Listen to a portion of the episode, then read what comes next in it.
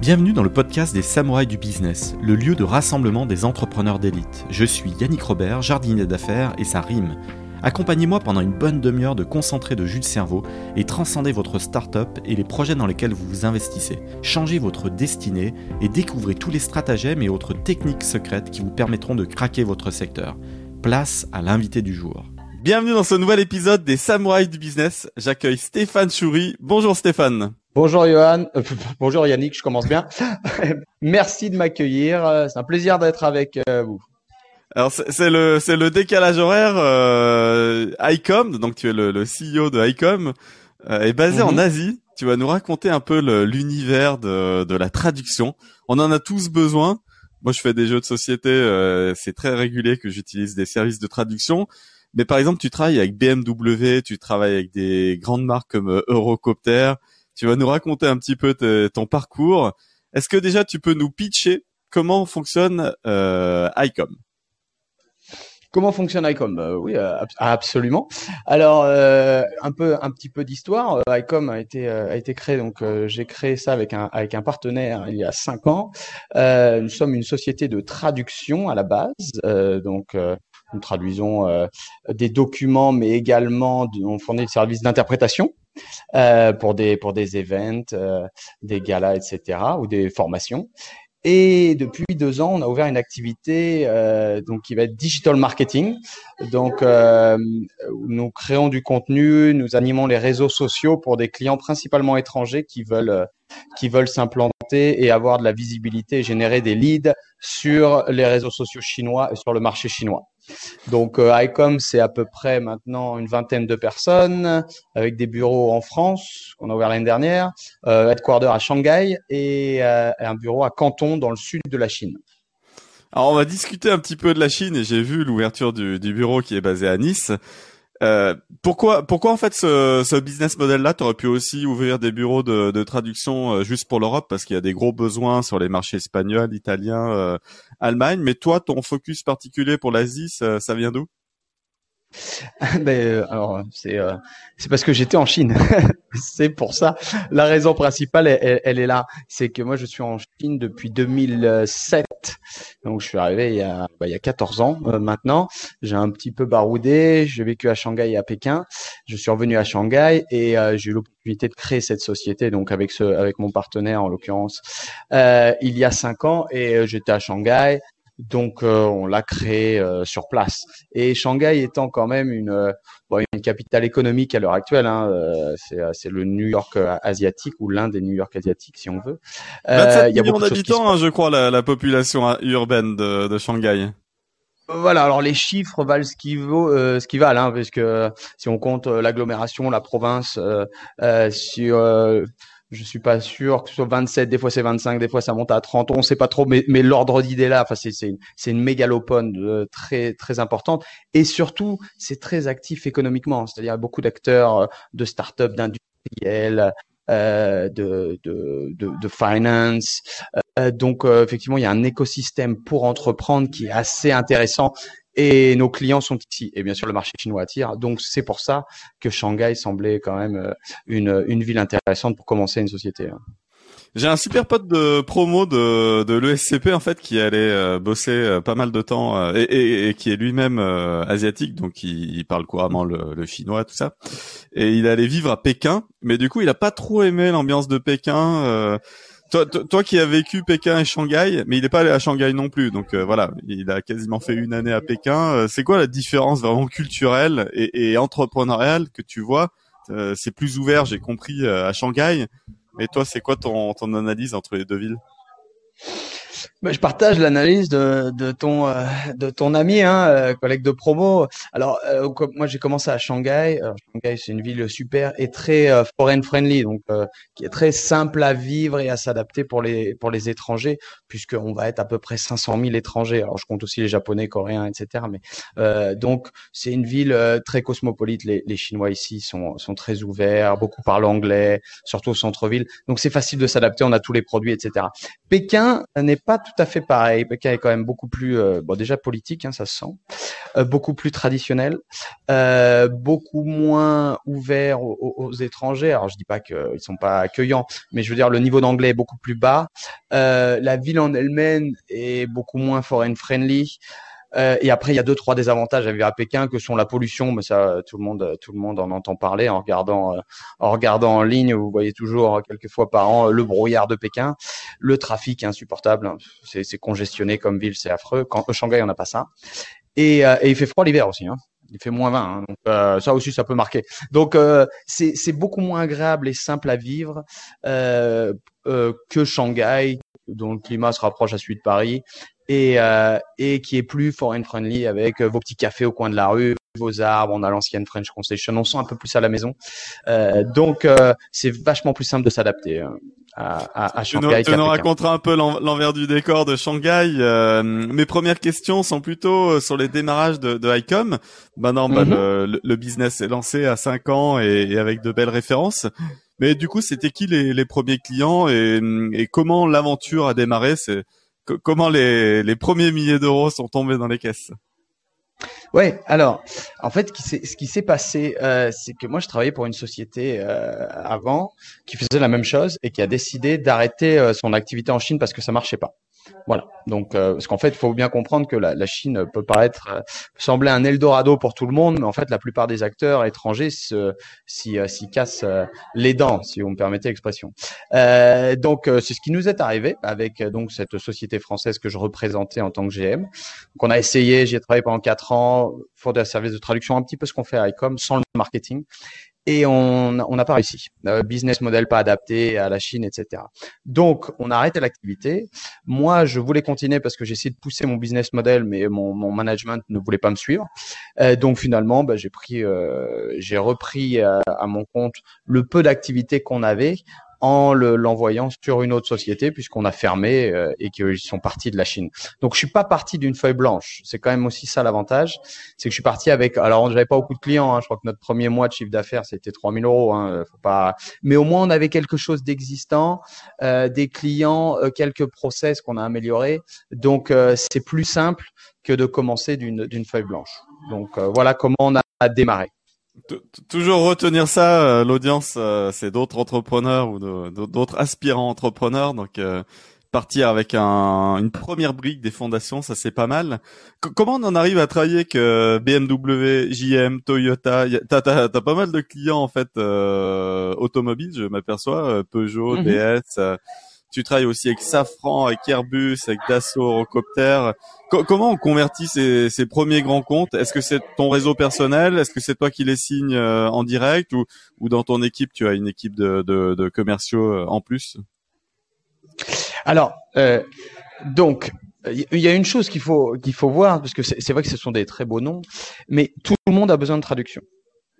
Donc, euh, euh, par exemple, des gens comme euh, Toyota ou GM, à l'heure actuelle, on ne travaille plus avec eux, mais à une époque, on travaillait avec eux. Ils ont, ils ont besoin de traduction. en Chine, les choses vont très vite. On qualifie des suppliers beaucoup plus facilement qu'en Europe ou aux, États-Unis. Donc, donc il y a un petit peu de réseau personnel. On a une équipe commerciale qui a développé, par exemple BMW, c'est un, un compte qu'on a toujours, hein, qu'on a en récurrent, mais qui a été développé par un de, un de nos sales un Obidi. Et, et en fait, l'avantage d'être en Chine et à Shanghai euh, à, fortiori, c'est vraiment que les gens sont beaucoup plus accessibles. Donc, on va pouvoir rencontrer euh, beaucoup plus facilement une soirée de gala euh, de la chambre de commerce ou, euh, ou, à, la à la maison du consul le, euh, le président de Safran euh, Chine quoi. Euh, et on va aller boire une coupe de champagne ou une bière avec lui quoi. Donc les gens sont vachement plus accessibles. À Paris, ce serait impossible d'imaginer d'aller discuter avec le, le CEO de PSA pendant pendant un dîner parce que je serais pas invité tout simplement.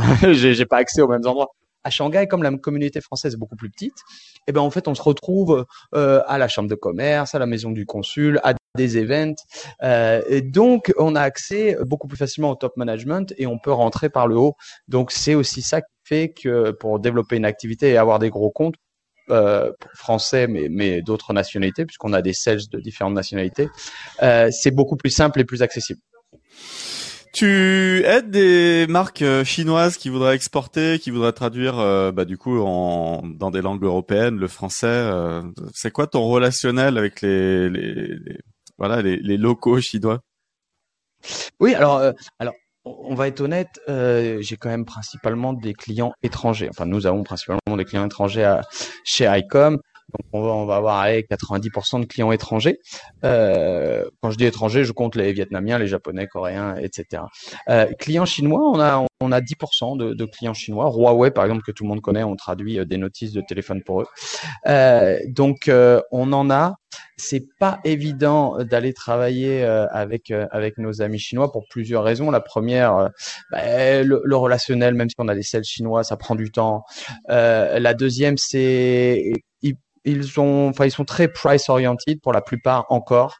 Donc, euh, nos services ont un positionnement euh, plutôt premium, donc ils sont pas prêts à, ils comprennent pas encore pourquoi euh, payer deux fois le prix qu'un chinois qui qui travaille avec des étudiants va lui faire pour de la trad. Donc, on a encore du mal, on a tout un tout un c'est un effort d'éducation des clients à faire, mais il se fait hein, sur euh, euh, la valorisation de la qualité de la traduction, l'image de la société, la qualité des descriptions pour pouvoir mieux vendre, etc. Donc ça, ça prend du temps, mais ça va venir, c'est sûr. Et certaines sociétés sont prêtes à l'heure actuelle. Mais effectivement, c'est plus simple pour nous d'aller vendre à des étrangers euh, avec des Chinois. Donc c'est de mieux en mieux, mais c'est pas encore évident. Et euh, peut-être que j'ai pas la bonne technique aussi. Hein. Il y a aussi un peu de ça, je pense. J'ai vu que ICOM proposait euh, dans sa euh, proposition de valeur, j'ai vu qu'il y avait un outil. donc, bah, du coup, traduire, c'est pas si simple que ça. Il faut, faut s'échanger des fichiers. Mais j'ai vu que tu avais une, une partie outil tech. Est-ce que tu peux nous en dire plus? Alors une partie. Alors euh, en fait, on pour la traduction, on, utilise un software qu'on n'a pas développé, hein, qu'on licencie euh, à, une, à, une, société qui s'appelle SDL, qui, qui s'appelle euh, Trados, donc qui est un ce qu'on appelle les CAT tools, donc Computer Assisted Translation. donc c'est un outil qui permet de donc le traducteur traduit dans une langue, bon, disons anglais-chinois, donc l'anglais rentre sur le sur le software. Le chinois est, traduit par la personne, donc c'est pas un machine translation comme Google Translate. Hein. C'est bien un traducteur qui traduit. Mais l'avantage de ces outils, c'est qu'ils vont vous permettre de créer euh, une, une mémoire de traduction, un glossaire si on veut, qui fait que quand des segments, disons des mots ou des phrases seront traduites une fois, le software, si cette phrase euh, revient, dans, euh, durant le document, le software va proposer au traducteur de la traduire de la même façon qu'il a déjà été traduit. Donc ça, ça assure de la, de la consistance en français, consistency, et l'homogénéité de la traduction et ça permet euh, de, gagner du temps. Et pour les clients qui ont beaucoup de volume, type euh, Safran ou Airbus Hélicoptère, ce genre de clients, qui ont des manuels très longs et dont les répétitions sont assez conséquentes, ben, euh, ils ont effectivement, on va plus vite et ça coûte moins cher pour eux parce qu'on compte pas les répétitions à la même valeur que les, nouveaux mots.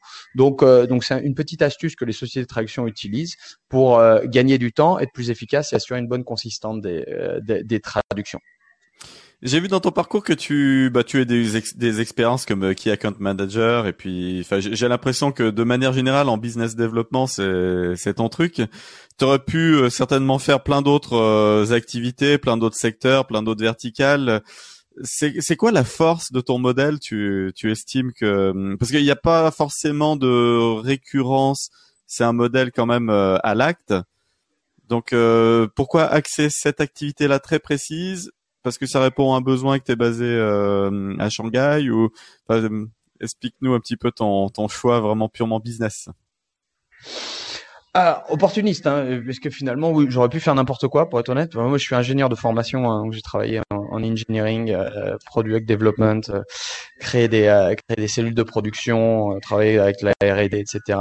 Euh, donc, j'ai fait ça pendant quelques années, j'adorais d'ailleurs. Et, et, après, bon, après j'ai voulu me lancer un petit peu dans, dans le business, d'abord en tant qu'employé, après créer une société.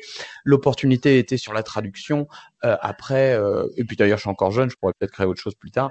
Euh, après, c'est parce que j'étais dans cette société qui faisait pareil et je voyais que le business model, concrètement, pour entrer un peu dans le détail, mais euh, en fait, là, quand j'ai créé ICOM, euh, je pensais vraiment que tout ce qui était service de traduction, d'interprétation et de rédaction de contenu euh, devait être sous-traité et pas géré en interne. Parce que ça nous permettait déjà de pas avoir une grosse masse salariale au bureau et d'utiliser que des gens spécialisés dans un fil. J'explique. Par exemple, quand on travaille pour Airbus et qu'on traduit un manuel de traduction, on peut pas utiliser le même traducteur pour euh, euh pour Chanel. Et ça, quand on a les employés au bureau, euh, on peut pas couvrir tous les fils. Donc c'était ça mon idée et ça qui nous différenciait par rapport à, à mon à mon à mon boss de l'époque.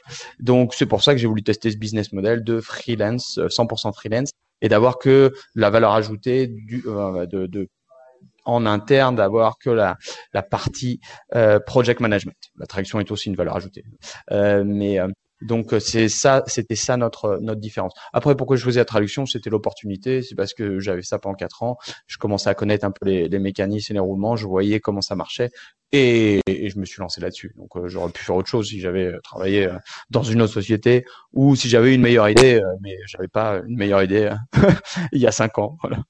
On, se pose euh, plein de questions du point de vue européen. On a l'impression qu'il y a une immense guerre économique, une guerre froide. Euh, toi qui es basé à Shanghai, t'en penses quoi? Qu'est-ce que tu ressens? Est-ce que les choses sont si bloquées que ça? On voit qu'il y a pas mal de choses qui se passent avec Taïwan, euh, que ça devient hyper géopolitique. Toi qui es au cœur de cet écosystème entrepreneurial en Asie, quel est ton feeling? Hmm.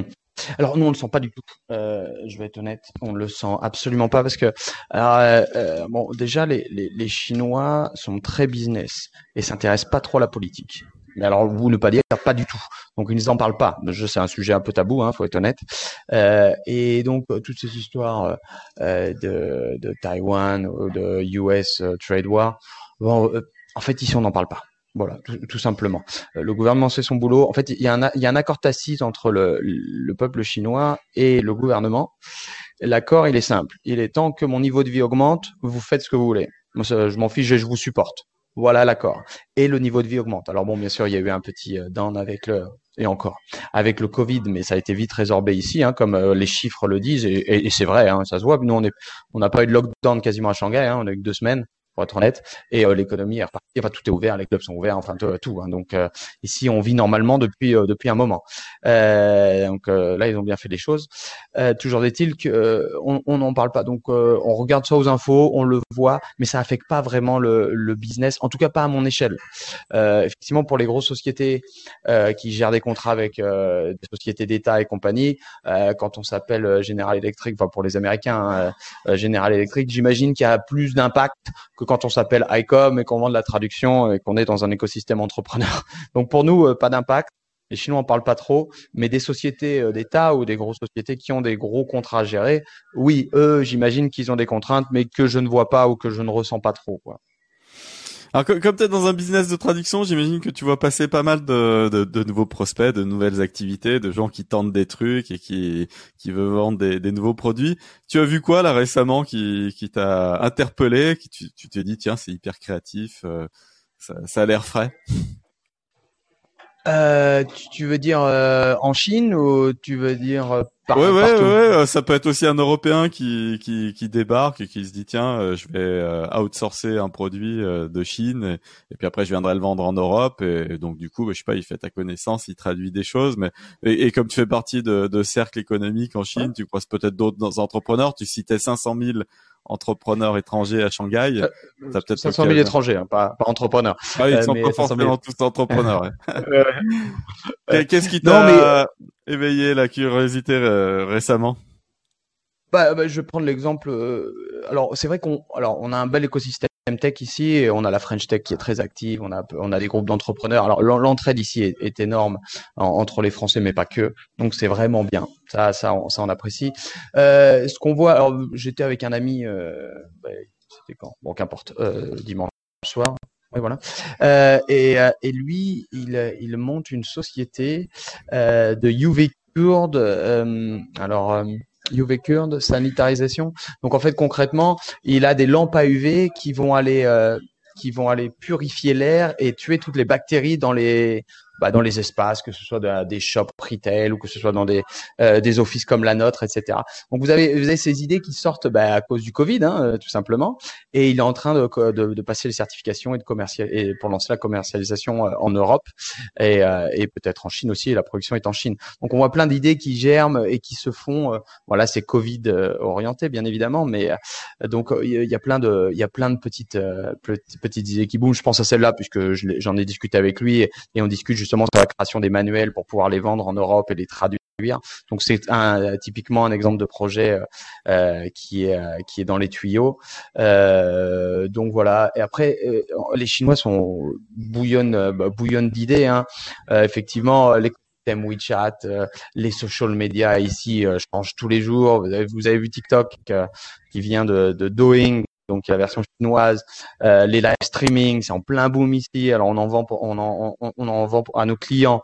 Donc les gens qui vont faire, bah, on a Instagram en Europe, donc les live streaming c'est euh, c'est en plein boom aussi. C'est marrant. Donc oui, il y a, y, y a, plein de choses qui, euh, tout ne marche pas, hein, bien évidemment, mais il y a plein de choses qui qui éclorent en, qui éclorent en Chine et ailleurs.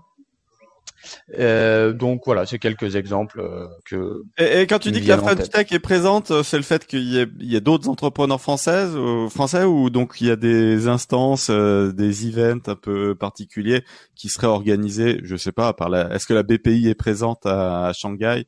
Certainement. absolument. Pas, la, la, la, BPI est présente, la French Tech on a un groupe WeChat, on a plus, on a à peu près 500 membres euh, dedans. Il y a des événements quasiment toutes les semaines hein, euh, de la French Tech. Donc euh, oui, oui, c'est très actif. Les, les entrepreneurs s'entraident. non, non. Alors Shanghai, comme on a beaucoup de Français, parce que je crois que Shanghai c'est la deuxième ville française après Hong Kong en Asie. Donc, euh, je crois qu'on a à peu près 20 000 ou peut-être un peu moins parce qu'on n'a pas vraiment tous les chiffres et c'est en, train de descendre euh, malheureusement et surtout le Covid nous a fait euh, a fait partir pas mal de gens. Mais, mais on est une grosse ville française, hein, donc 20 000 20 000 Français, ça commence à, à à faire. Donc donc oui, il y a, y a pas mal d'activités et, on a pas mal d'événements, oui, quasiment toutes les semaines, hein, tout à fait. Hein. Ça m'intrigue hein, ce, cet écosystème comme ça en, en Chine on, est un petit peu de partout. C'est pareil à Londres. Il y a plein, plein, plein, plein de Français. Moi, j'ai travaillé à la City et donc euh, dans les banques d'affaires, il y a c'est une explosion de, de Français. Au, niveau euh, niveau de vie, t'en t'en penses quoi euh, Cette croissance économique économique chinoise un peu folle, mais dont on sait pas trop ce qui est fake, ce qui est vrai? Toi, de ce que tu perçois, le niveau de, de vie là en ce moment, par rapport à il y a deux ans, il est déjà euh, très largement au-dessus de ce qu'il était. tout, a été rattrapé et, ça galope. Est-ce que finalement cette euh, crise sanitaire était une opportunité pour la Chine? C'est quoi ton, ton point de vue, sachant que t'es es, là-bas, quoi? Ouais, alors c'est pas évident d'y répondre. Mais alors déjà, je vais step back un petit peu parce que je suis arrivé il y a 14 ans et alors la, la différence est énorme. Enfin, quand je suis arrivé, euh, Shanghai, bon, Shanghai était déjà un pôle économique, mais euh, mais pas pas au point qu'il est aujourd'hui. L'immobilier était encore abordable. Je vais être honnête, à l'heure actuelle, pour vivre à Shanghai, euh, il faut gagner. Enfin, c'est pas une ville cheap, hein, c'est terminé ça. Hein. Shanghai, Paris, c'est les mêmes prix. Hein. Donc, euh, si vous n'avez pas le salaire que vous avez à Paris, euh, bah, vous allez vous commencer à vous décaler, vous ne pas au centre-ville. Et donc, euh, donc, on commence à parler de, de villes chères, hein, clairement. il y a 14 ans, quand je suis arrivé, je vivais, je vivais dans un, un, 70 mètres carrés pour 200 euros, quoi. J'étais au centre-ville, quoi. Idéal pour les backpackers. Maintenant, maintenant, non, c'est plus trop le cas. Non, non, maintenant, maintenant, d'ailleurs, euh, même pour les entrepreneurs, c'est assez embêtant. Et, et pour les jeunes, euh, ça va être des villes comme Bangkok, Ho Chi Minh, euh, euh qui ont beaucoup plus la cote que Shanghai, qui est devenu beaucoup trop cher. Parce que pour lancer un projet, si, si déjà pour vous loger et pour vivre, vous devez dépenser 2000 euros par mois bah, ça vaut pas le coup, quoi. Mais je pense que San Francisco est en train de connaître le même problème avec Austin. Enfin bon, après il y a aussi euh, il y a aussi les taxes, mais euh, euh, c'est que ces villes sont, sont très chères et pour lancer des projets, bon d'accord, il y a l'écosystème, mais mais on n'a pas forcément les moyens et on veut pas mettre nos économies là-dedans. Donc donc après le, le, niveau de vie, oui, il a vraiment beaucoup augmenté, mais pour les Chinois aussi. Hein. Surtout pour les propriétaires fonciers, pour être honnête, puisque avec l'immobilier, euh, bulle ou pas bulle, je sais pas, hein, l'avenir nous le dira, mais en tout cas l'immobilier est très cher ici. Hein, euh, donc euh, les propriétaires terriens chinois principalement sont multimillionnaires. D'ailleurs, pour embaucher des jeunes dont les parents sont propriétaires à Shanghai, ben, bonne chance parce que ils sont déjà beaucoup plus riches que toi. Hein, ils sont déjà millionnaires en euros, donc s'ils sont pas contents, ils s'en vont, hein, parce qu'ils n'ont pas besoin de travailler. C'est aussi simple que ça. Hein. C'est aussi simple que ça. Le, le, nombre de nouveaux millionnaires en Chine chaque année, c'est un truc de dingue. Mm. Ah, c'est fou, bah, surtout avec le foncier en fait, et euh, avec l'immobilier, et, euh, et et même pour tous les Chinois bien monter. Euh, c'est ça qui est bien, et c'est pour ça que le gouvernement est encore peinard tant que ça marche. C'est parce que euh, de alors bien sûr les riches sont devenus beaucoup plus riches et le gap entre les riches et les pauvres euh, ça grandit comme tous les pays en développement, c'est normal. Euh, les, les, riches deviennent plus riches plus rapidement et les et les pauvres un peu moins vite, mais les pauvres enfin vivent beaucoup mieux qu'avant. Et enfin quand je dis les pauvres, la, la catégorie la plus défavorable défavorisés. Donc euh, finalement, on voit quand même une amélioration. Les gens ont le sourire, les gens ont la patote. C'est très facile de créer un business en Chine. Donc tout le monde va avoir son petit shop, va essayer. Ils sont très entrepreneurs les Chinois.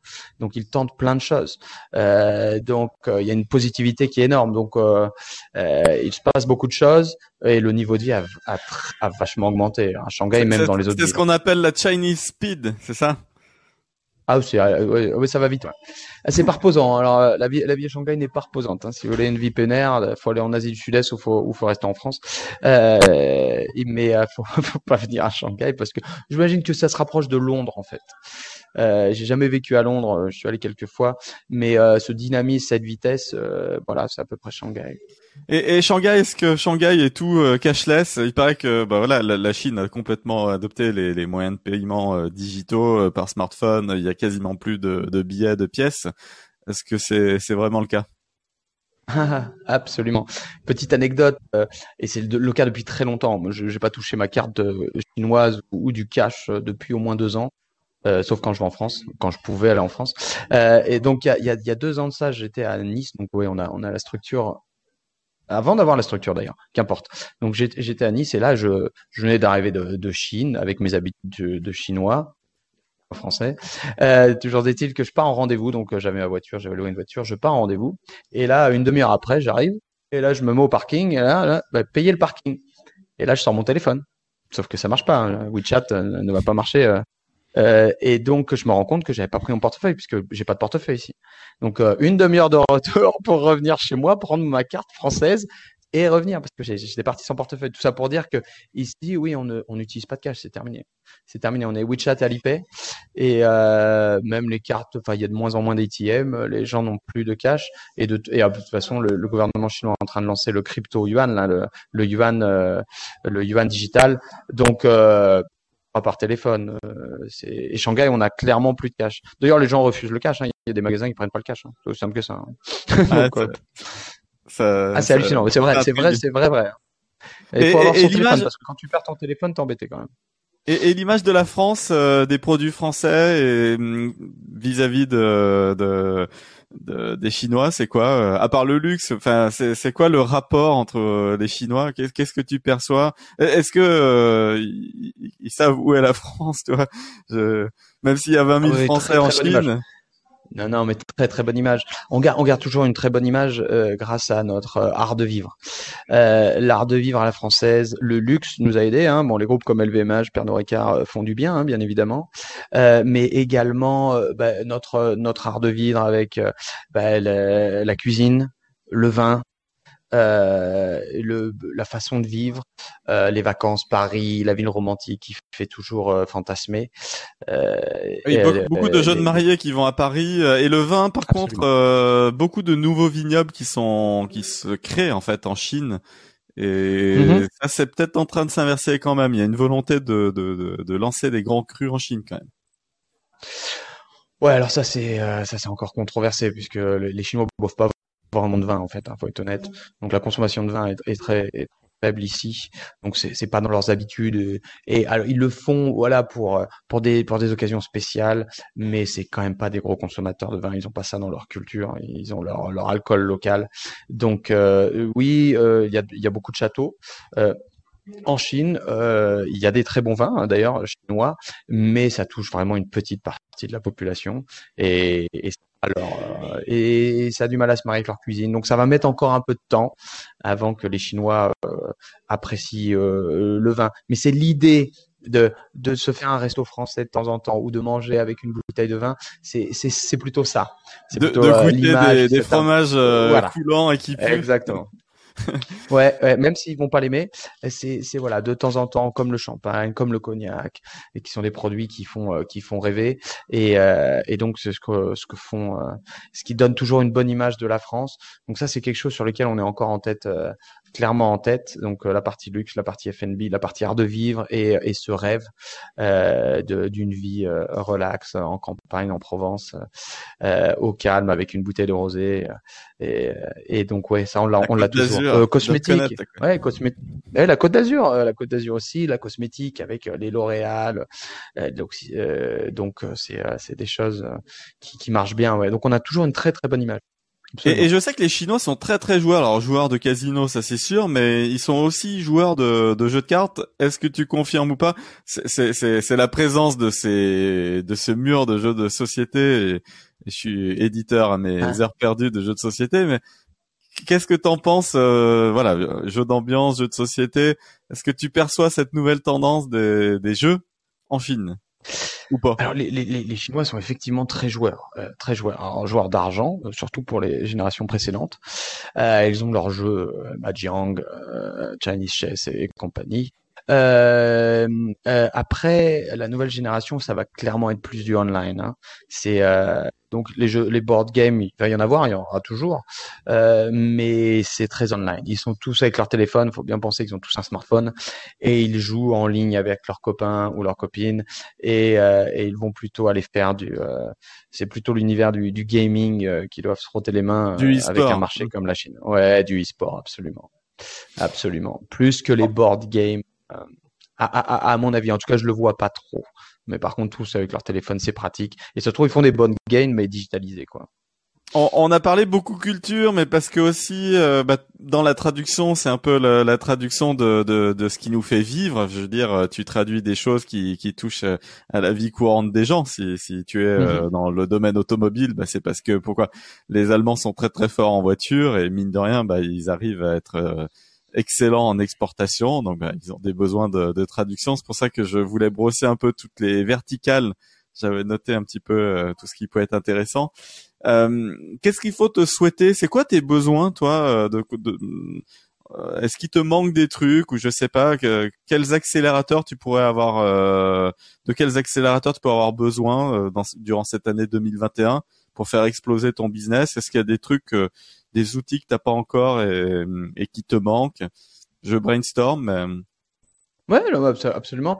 C'est des, des questions euh, bah, que, je me pose assez souvent. Alors euh, bien sûr, alors nous on a, on a, on a connu une croissance organique donc euh, et le financement du coup, on n'a jamais fait appel à des, à des fonds, euh, ni à des business angels ou, du love money, etc.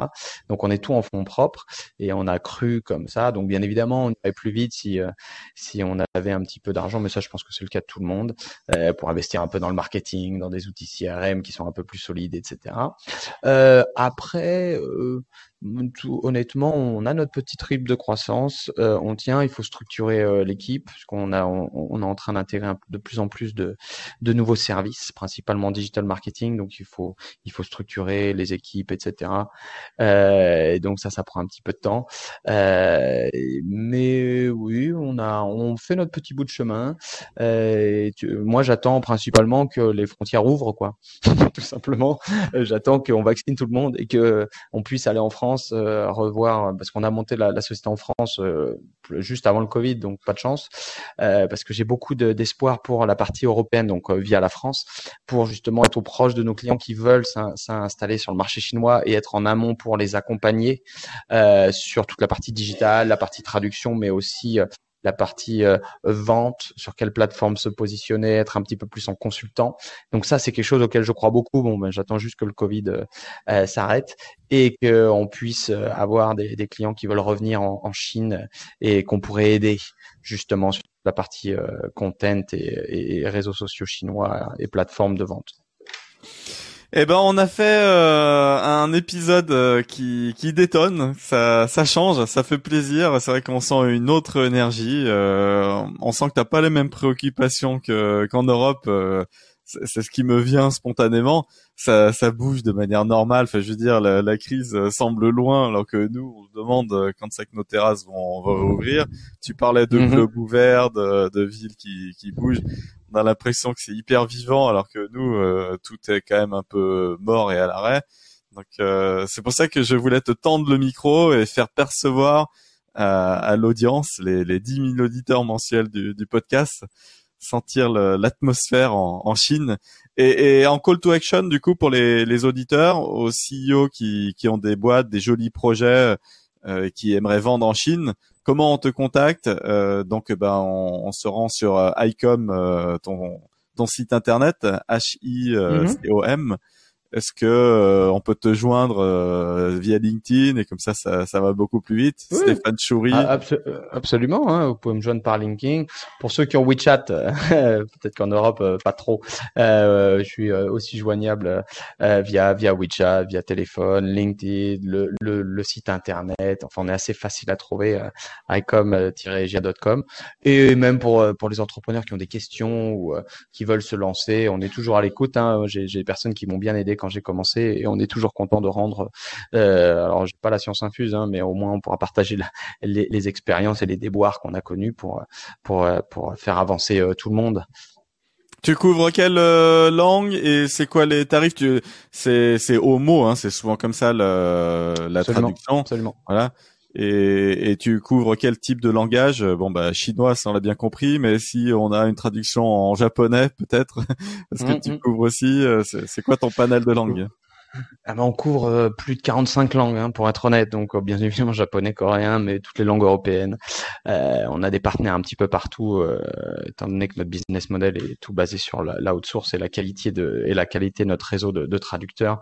Donc, on fait même du catalan et du basque, hein, pour être honnête, pour des pour des manuels euh, d'utilisation pour Huawei par exemple. Donc euh, on couvre, il y a, peu de langues qu'on fait pas, pour être honnête.